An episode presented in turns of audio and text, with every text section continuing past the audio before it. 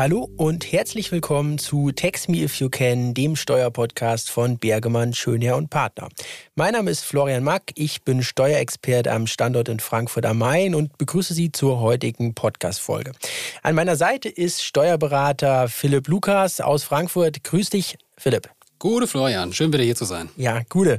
Äh, dann schauen wir uns noch mal an, was wir heute auf der Agenda haben. Äh, wir haben ein Thema mitgebracht und zwar die beschränkte Steuerpflicht bei Lizenzvergütung äh, in Bezug auf Rechte, die im Inland, sprich Deutschland, äh, eingetragen sind. Spezielles Thema in der Praxis auch bekannt äh, unter dem Begriff der Registerfälle. Und äh, da machen wir es doch einfach so, wir schauen uns einmal ein paar Basics an. Um was geht es da bei der Diskussion? Welche Auffassung kann man da vertreten? Haben natürlich auch wieder einen Beispielsfall mitgebracht, beziehen uns dabei auch auf äh, verschiedene BMF-Schreiben, die werden wir uns ein bisschen äh, näher anschauen, denn es gibt dort Handlungsbedarf äh, aufgrund Übergangsregelungen bis zum 30.06.2022. Dazu aber äh, dann gleich mehr. Ja, kommen wir zu den, zu den Grundlagen. Um was geht es? Das ähm, BMF äh, ja, äh, definiert das am, am 6.11.20 in einem BMF-Schreiben äh, so, dass es um inländische Einkünfte geht nach 49 Absatz 1 Nummer 2 Buchstabe F und Nummer 6 ESTG, die eben zu einer beschränkten Steuerpflicht führen. Äh, die können sich eben auch ergeben aus der befristeten oder unbefristeten Überlassung von Rechten, die in ein inländisches Register eingetragen sind. Ein weitergehender oder zusätzlicher Inlandsbezug bedarf es nicht und das ist eben jetzt hier der Knackpunkt. Ich habe also ähm, überhaupt gar keinen Anknüpfungspunkt in Deutschland.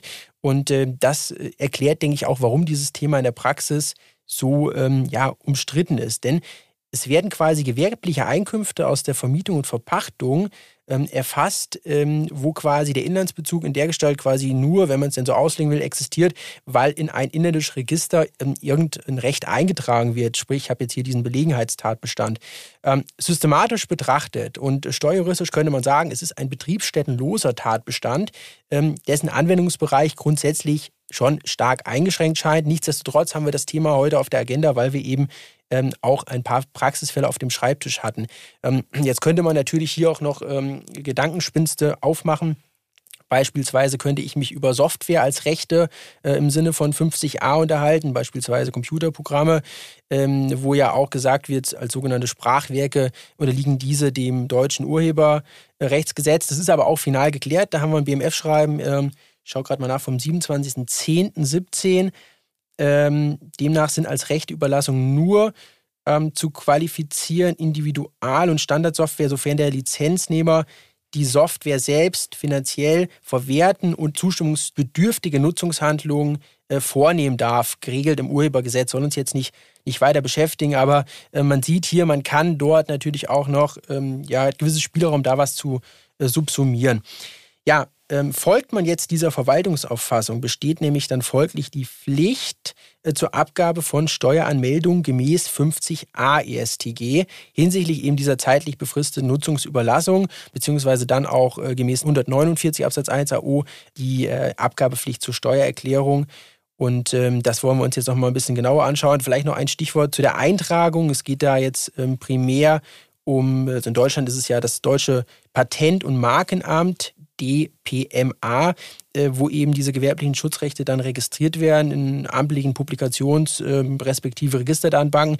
Wir haben aber hier eben auch die Thematik, dass äh, Eintragungen in dem europäischen Patent- und Markenamt auch berücksichtigt werden. Also ich muss hier ähm, dann wirklich genau schauen, ähm, um welche ja, um welches ähm, Objekt es geht, beziehungsweise äh, was sich dann genau hinter diesen einzelnen Lizenzverträgen ähm, verbirgt.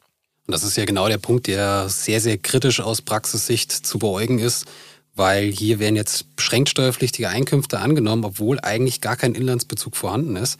Und wenn man auf dem europäischen Markt aktiv ist, hat man eigentlich nur die Wahl, die Lizenz oder das Patent einzutragen in München, in diesem europäischen Patentamt oder eben in Alicante. Da ist die Chance 50-50, also dass relativ viele ausländische Unternehmen hier ihre Patente eingetragen haben, obwohl sie jetzt gar nicht wissen, dass sie hier in Deutschland beschränkt steuerpflichtig werden, weil es eben nur diese zwei Ämter gibt und man kommt eigentlich nicht drum rum, wenn man hier am europäischen Markt aktiv werden will. Ja, und deshalb äh, denken wir eben auch, dass da äh, durchaus Handlungsbedarf in der Praxis ist und dass man eben auch da die äh, Steuerpflichtigen ein bisschen sensibilisieren sollte, sich mit dem Thema jetzt nochmal zu beschäftigen, zumal es eben auch die ja, Übergangsregelungen oder Vereinfachungsregelungen gibt, die wir uns gleich noch anschauen, die durchaus interessant sind für den einen oder anderen. Genau, man hat auch in der Vergangenheit schon gesehen, dass das zu sehr, sehr viel Unbehagen oder Unsicherheit führt, wie denn jetzt hier vorgegangen werden muss. Deshalb dachten wir, diese Folge macht auf jeden Fall Sinn, dass die Leute einfach mal abgeholt werden und auch wissen, wie sie in den entsprechenden Fällen agieren müssen. Gleichwohl wollen wir natürlich auch nochmal darauf hinweisen, dass wir hier klar eine jetzt mittlerweile ziemlich detaillierte Verwaltungsmeinung haben. Nichtsdestotrotz aber im Schriftum auch äh, das kontrovers diskutiert wird, weil, wenn ich mir das Ganze jetzt mal historisch betrachte, auch anschaue, ich habe den 49er ESDG, wo es eigentlich ähm, ja nach auch äh, Auffassung der verschiedener Kollegen darum geht, äh, eine Beschränkung der beschränkten Steuerpflicht zu erreichen und eben nicht eine Erweiterung und zum anderen muss man natürlich auch äh, sich jetzt nochmal den, den Wortlaut anschauen. Und dann ist unseres Dafürhaltens ähm, im 49er das eben auch so auszulegen, dass eine beschränkte Steuerpflicht nur dann bestehen sollte, wenn die Rechtüberlassung mit einer inländischen Verwertung einhergeht. Und äh, durch diese inländische Verwertung ich mitunter dann eben einen territorialen Bezug auch habe. Also diese, diese Norm, das gibt es ja mittlerweile auch schon seit äh, fast 100 Jahren. Ähm, aber jetzt äh, liegt es halt eben nur mal auf dem Tisch und man muss sich damit beschäftigen und ähm, vielleicht noch ein abschließender Gedanke auch zu diesem äh, Basic-Block jetzt von meiner Seite. Ähm, es geht ja immer auch darum, ein, äh, ich sage jetzt mal, Herauswirtschaften von Einkünftesubstrat, was im Inland generiert wird, zu vermeiden. Das ist ja Sinn und Zweck auch der beschränkten Steuerpflicht. Und da muss man sich natürlich auch fragen, ähm, ja, ich meine, kann natürlich jetzt die Diskussion aufmachen, Leistungsfähigkeitsprinzip und andere, ähm, aber man muss und sollte an der Stelle auch einfach mal festhalten können, dass das hier nach wie vor umstritten ist und ähm, ja auch noch nicht abschließend geklärt, so, so äh, zumindest unsere Meinung. Und ähm, damit wir das jetzt auch noch mal ein bisschen mit äh, Zahlen, Fakten belegen und äh, auch ein bisschen veranschaulichen, haben wir noch ein Beispiel mitgebracht. Aber um das Beispiel auch ähm, ja, verstehen zu können, müssen wir uns nochmal die BMF-Schreiben anschauen. Äh, es ging los am 6. November 2020. Ich hatte das eingangs zitiert, wo das auch schön beschrieben wurde, ähm, dass eben kein Inlandsbezug ähm, notwendig ist. Dann gab es noch zwei weitere BMF-Schreiben. Philipp, ähm, zeig uns noch mal kurz die Historie bitte auf. Genau, also das von dir angesprochene BMF-Schreiben aus dem November 2020, das hat für enormen Wirbel gesorgt, weil der Gesetzgeber sich hier hingestellt hat oder die Verwaltung hat sich hier hingestellt und hat klargestellt, dass die bloße Eintragung in ein deutsches öffentliches Buch oder eben Register als Nexus ausreicht. Der Aufschrei war groß und ja, die Regelung oder der Regelungsbedarf war gegeben. Deshalb hat sich der Gesetzgeber oder die Verwaltung dann am 11.02.2021 mit einem BMF-Schreiben klarstellend gemeldet. Im Endeffekt, was heißt Klarstellung? Die, die Verwaltung wusste selbst nicht ganz genau, wie man jetzt diese Regelung angeht oder was man ändern könnte, damit eben dieser Aufschrei mehr oder weniger gemildert wird. Deshalb wurden jetzt erstmal Erleichterungen festgeschrieben in diesem BMF-Schreiben. Genau, und diese Erleichterungen sehen vor, dass Steuerpflichtige die Möglichkeit bekommen sollen, einen Antrag auf Freistellungsbescheinigung zu stellen beim BZST, beim Bundeszentralamt für Steuern. Und dann äh, soll auf die nachträgliche Anmeldung und Abführung von Abzugssteuern auf eben diese Lizenzzahlungen, die bis zum 30.09.2021 zugeflossen sind, verzichtet werden. Das würde dann dazu führen, dass die steuerliche Compliance in der Vergangenheit ja, dass dem Sorge getragen wurde und dass der Steuerpflichtige eben von diesen Abführungspflichten, Abgabepflichten befreit wird und dass, ja, wie gesagt, die steuerliche Compliance sichergestellt ist. Ja, und durch dieses sogenannte vereinfachte Verfahren haben ja dann auch beide Seiten äh, schlussendlich Vorteile. Ähm, natürlich wird dem Steuerpflichtigen hier eine umfangreiche Mitwirkung abverlangt. Äh, Im Gegenzug habe ich natürlich auch wesentliche Erleichterungen in Bezug auf die Anmelde- und Nacherklärungspflichten, ähm, um, um, so eben diese, ja, wir haben es ja schon gesagt, seit 2020 geführte Debatte äh, irgendwo zu harmonisieren. Und äh, ja, diese Billigkeitsregelungen des BMF zielen eben jetzt hier darauf ab, den Steuerpflichtigen eben auch zu motivieren, äh, hier äh, den Sachverhalt zu ermitteln und äh, dann eben auch anzuzeigen, um eben irgendeinem Vollzugsdefizit auch entgegenzuwirken. Korrekt. Und ich denke auch, man hat jetzt gemerkt, verwaltungsseitig und auch äh, auf Seiten der Praxis, dass dieses Vorgehen, was im BMF-Schreiben da festgelegt wurde, ähm, Anklang gefunden hat, dass eben diese Unsicherheit mehr oder weniger ja, bereinigt wurde. Deshalb kam jetzt am 14.07. 2021, also Mitte letzten Jahres, ein weiteres BMF-Schreiben, was diese Vereinfachungsregelung im Endeffekt um ein Jahr noch verlängert hat. Das gilt dann für Lizenzzahlungen, die nach dem 30.09.2021, aber vor dem 1.07.2022 zugeflossen sind. Da, dass, dass im Endeffekt diese Grundsätze, diese Erleichterungen, die damals festgeschrieben wurden, dann auch noch ein Jahr verlängert werden. Und um dies sicherzustellen, müsste man jetzt noch bis zum 30.06.2022 beim BZST den entsprechenden Antrag stellen. Dann hätte man auch hier für diese Fälle, die nach dem 30.09.2021 zugeflossen sind, die steuerliche Compliance sichergestellt. Und ich denke, also Florian, ich weiß nicht, wie du das siehst, aber da wird auf jeden Fall noch was kommen. Entweder eine Verlängerung, weil ich kann mir nicht vorstellen, dass auf die Kürze der Zeit jetzt eine Neuregelung geschaffen wird. Ich meine, das sind ja die zwei Optionen. Entweder ich ähm, schaffe hier weiterhin nochmal eine Verlängerung dieser Übergangsregelung, dieser Vereinfachungsregelung, oder ich sage eben, ich äh, baue das Ganze systematisch so um, dass es dann eben auch langfristig äh, geeignet ist, um hier sachgerechte Erfassung sicherzustellen. Ja, Stichtag 30.06.2022. Was bis dahin jetzt zu tun ist, äh, ist zum einen natürlich jetzt erstmal die Verträge überprüfen. Sachverhaltsermittlung ist mitunter das Wichtigste, aber dann geht es natürlich auch um ja, das konkrete Doing, welche Schritte da eingehalten werden müssen. Und da schauen wir uns jetzt nochmal einen kurzen Beispielsfall an.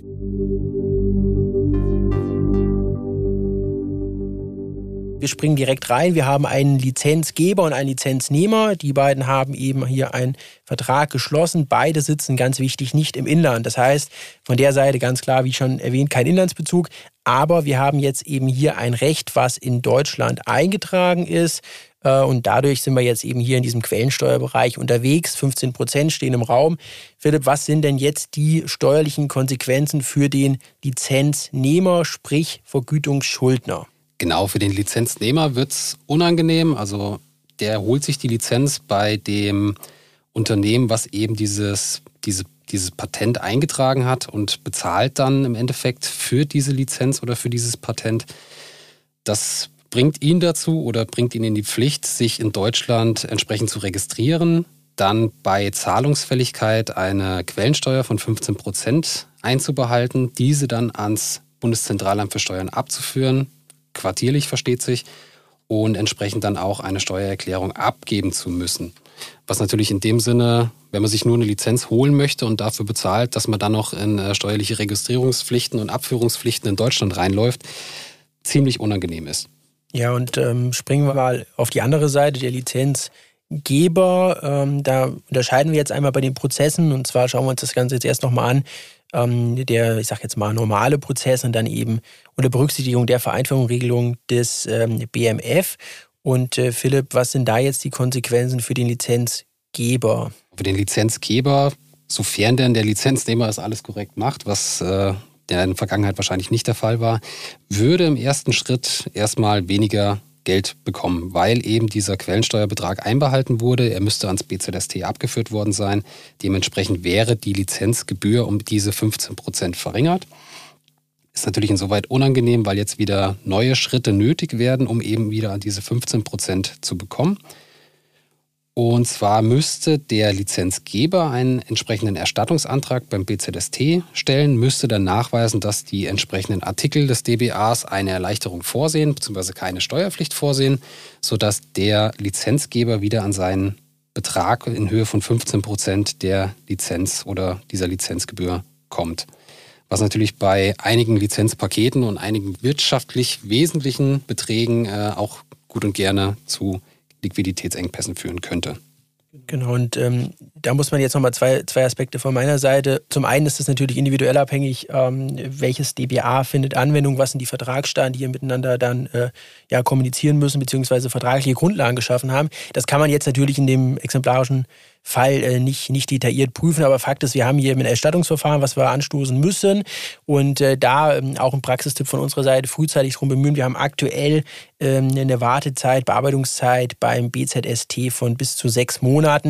Ähm, also hier sieht man, dass da auch die Fälle sich stapeln. Ähm, nichtsdestotrotz, jeder Hinweis ähm, auf das Erstattungsverfahren. Ja, und jetzt gibt es ein Vereinfachungsverfahren durch das BMF bis 30.06.22, mehrfach erwähnt. Was ändert sich jetzt hier konkret für den Lizenzgeber, Philipp? Genau, du hast schon erwähnt, also die Bearbeitungszeit liegt aktuell bei sechs Monaten. Also es ist immer nur der Eingang beim BZST entscheidend. Das heißt, wenn man jetzt noch den Antrag auf diese Freistellungsbescheinigung beim BZST stellt, braucht man keine Angst zu haben, dass das äh, erst nach dem 30.06.2022 entschieden wird, sondern allein der Antrag auf diese Freistellungsbescheinigung würde dann die steuerliche Compliance äh, für die Vergangenheit, also rückwirkend sogar, dann ähm, sicherstellen. Das bedeutet, man müsste sich jetzt darum kümmern, eben bis zum 30.06.2022 die entsprechenden Unterlagen zusammenzutragen, dokumentieren und den Antrag fürs BZSC vorzubereiten, dass dieser eben rechtzeitig abgegeben werden kann, um eben zu verhindern, dass in späteren Betriebsprüfungen solche Sachverhalte unter Umständen aufgedeckt werden und dass dann rückwirkend ähm, Abführungspflichten bzw. Quellensteuerpflichten angenommen werden. Und hier nochmal wirklich rauszustellen ist, dass ähm, dieser Freistellungsantrag grundsätzlich für jedes Patent abgegeben werden muss, weil eben immer nur der einzelne Vertrag äh, entscheidend ist. Also es gibt hier keine Vereinfachung oder keine Erleichterung, dass man Verträge bzw. Patente bündeln kann und dann einen gemeinsamen Freistellungsantrag für alle eingetragenen Rechte abgeben kann. Es sei denn, also es gibt hier noch eine kleine Vereinfachung, sofern der Schuldner der gleiche ist, also wenn sogenannte Lizenzpakete an einen Schuldner überlassen werden, dann kann man für dieses eine Lizenzpaket im Endeffekt einen Freistellungsantrag stellen, um dann hier die steuerliche Compliance sicherzustellen. Ja, und ähm, jetzt wagen wir nochmal einen Ausblick äh, verfahrensrechtlicher Natur, was denn dann passiert, wenn jetzt eben keine äh, neuen Regelungen äh, bis dato dann geschaffen werden. Dann ist es so, dass wir wieder zurückfallen auf den ja, normalen Prozess, würde ich es jetzt einfach mal nennen. Wir haben die Quellensteuer 15 Prozent. Wir schauen uns äh, an, ob wir Anwendungsbereich äh, irgendwo ins DBA reinkommen, möglicherweise eine Reduktion auf 0 Prozent. Ähm, aber alles das ähm, ist natürlich umständlicher, als sich jetzt einfach mal wirklich hinzusetzen, den Sachverhalt äh, sauber zu ermitteln und dann eben schauen, wo kann ich hier noch tätig oder muss ich auch tätig werden, einfach um hier compliant zu sein. Ja, das äh, war jetzt das heutige Thema. Wir haben äh, mal die Basics aufgegriffen. Wir haben einen Beispielsfall mitgebracht und wollen das Ganze jetzt nochmal abrunden. Ähm, Philipp, sag uns doch nochmal so die drei Key Facts, was jetzt nochmal wichtig ist und was es hier gilt zu beachten. Wie so oft im Steuerrecht, die Sachverhaltsermittlung ist entscheidend. Also man muss schauen, werden einzelne Lizenzen oder einzelne Rechte überlassen oder gibt es eventuell sogar Pakete, die man dann noch aufteilen muss, weil oft ist es der Fall oder wir hatten einen Praxisfall, wo ein Lizenzpaket überlassen wurde. Eins oder einzelne Rechte waren in Deutschland eingetragen, andere Rechte in Spanien. Wie muss da die Aufteilung stattfinden? Da muss man wahrscheinlich dann auch mit den Behörden zusammenarbeiten, dass, dass die dann im Endeffekt sagen können, wie viele Rechte sind dort eingetragen, wie viele Rechte sind dort eingetragen.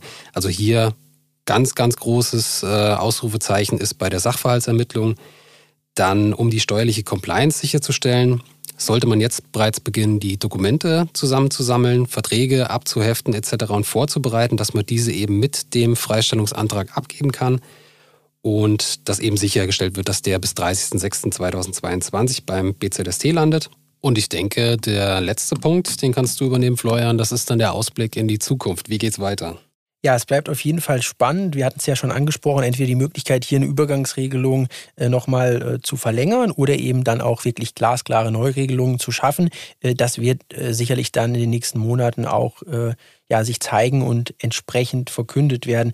Ja, und ähm, Ausblick, ich meine, ähm, vielleicht noch zwei Aspekte zum Schluss, wenn man sich einmal den Koalitionsvertrag nochmal nimmt also steuerpolitische Betrachtung jetzt, Ausweitung der Quellensteuern, insbesondere durch Anpassung der DBA und Co., steht ja auch so drin. Das heißt, äh, der Gesetzgeber, der Fiskus hat auch hier ein Interesse, das Steuersubstrat zu, zu erweitern, auch internationalen Steuerrecht haben wir ja auch jetzt äh, gerade die Diskussion um Pillar 1, Pillar 2, gerade Pillar 1.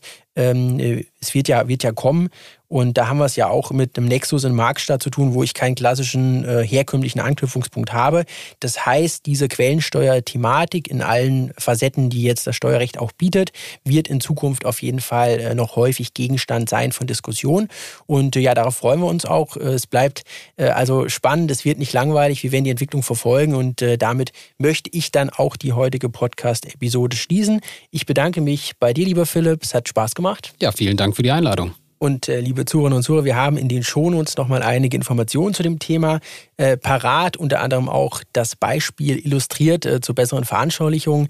Und äh, wenn es sonst Fragen, Anregungen gibt, jederzeit gerne per E-Mail. Wir freuen uns drauf und äh, damit verabschiede ich mich bei Ihnen, wünsche alles Gute und das war Text Me If You Can, der Steuerpodcast von Bergemann, Schönherr und Partner.